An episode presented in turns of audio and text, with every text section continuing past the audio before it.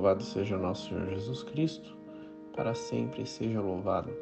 Estamos no áudio número 30 e explanarei sobre o quarto artigo do Credo que diz: Padeceu sob Pôncio Pilatos, foi crucificado, morto e sepultado.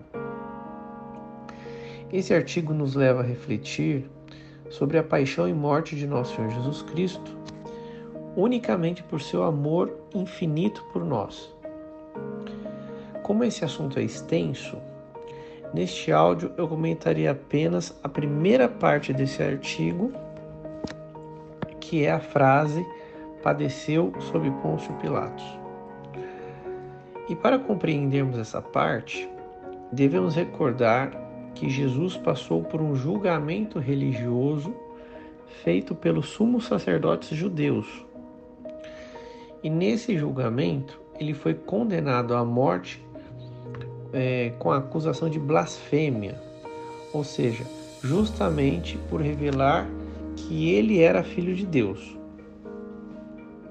E como eles não tinham poder para executar a pena de morte, pois estavam sob a autoridade do Império Romano, o entregaram a Pilatos, que era quem governava a província da Judéia em nome do imperador romano Tibério César.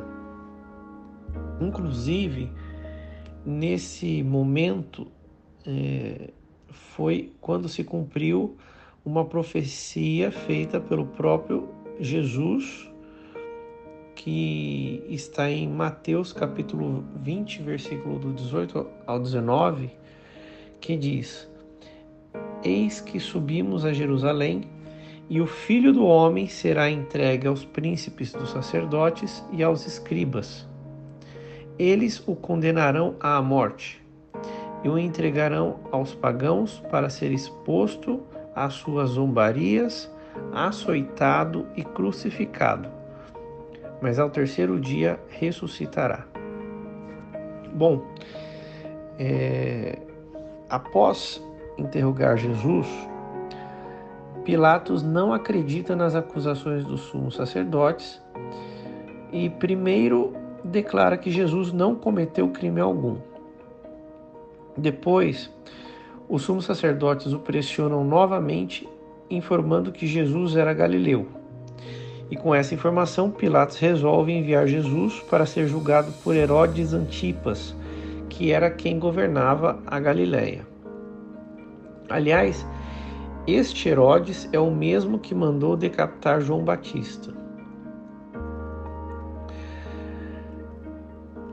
E depois é, de fazer muitas perguntas sem obter respostas de Jesus, Herodes não encontra crime algum nele e o envia novamente a Pilatos para que ele decida a questão.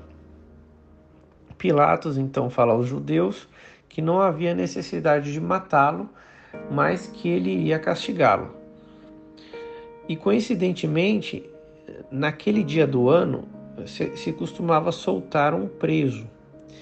E Pilatos, tentando livrar Jesus, pergunta se eles gostariam de soltar Jesus.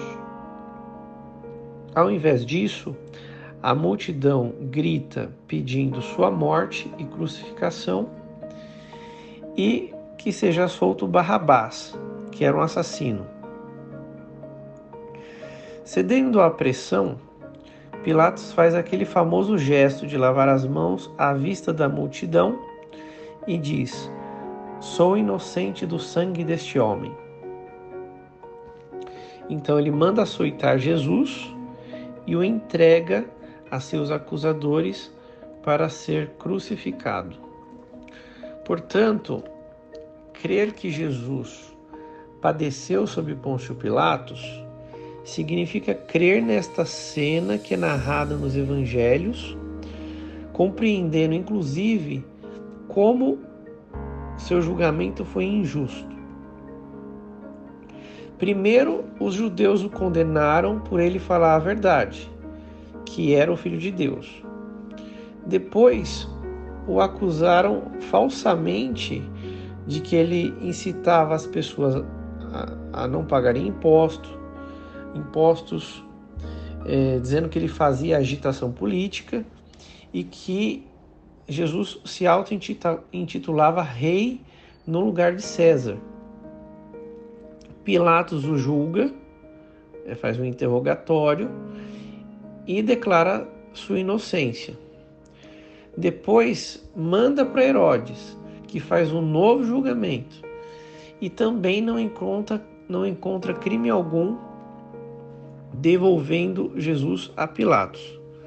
Por fim, Pilatos abre mão de sua autoridade legal para julgar e a transfere aos acusadores injustos de Jesus, que cometem uma espécie de linchamento público à margem da lei que, que vigorava naquela época.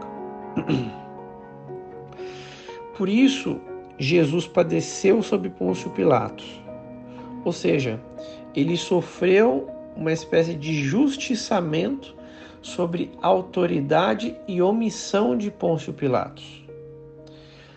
Outro aspecto importante a observarmos é que, pelo fato de Jesus ter sido julgado pelas autoridades locais de sua época, temos fatos históricos que são claros e objetivos e, portanto, dão maior sustentação à nossa fé, já que essas autoridades civis, Pilatos e Herodes, foram personagens documentados historicamente pelo Império Romano. Logo, isso nos auxilia a refutar algumas narrativas que tentam desacreditar a fé em nosso Senhor Jesus Cristo.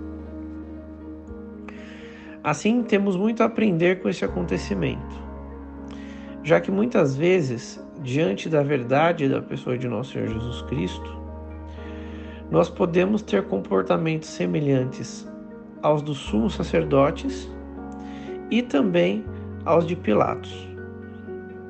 Que Deus nos ajude a não negar e nem nos omitir diante de nosso Senhor e Salvador Jesus Cristo.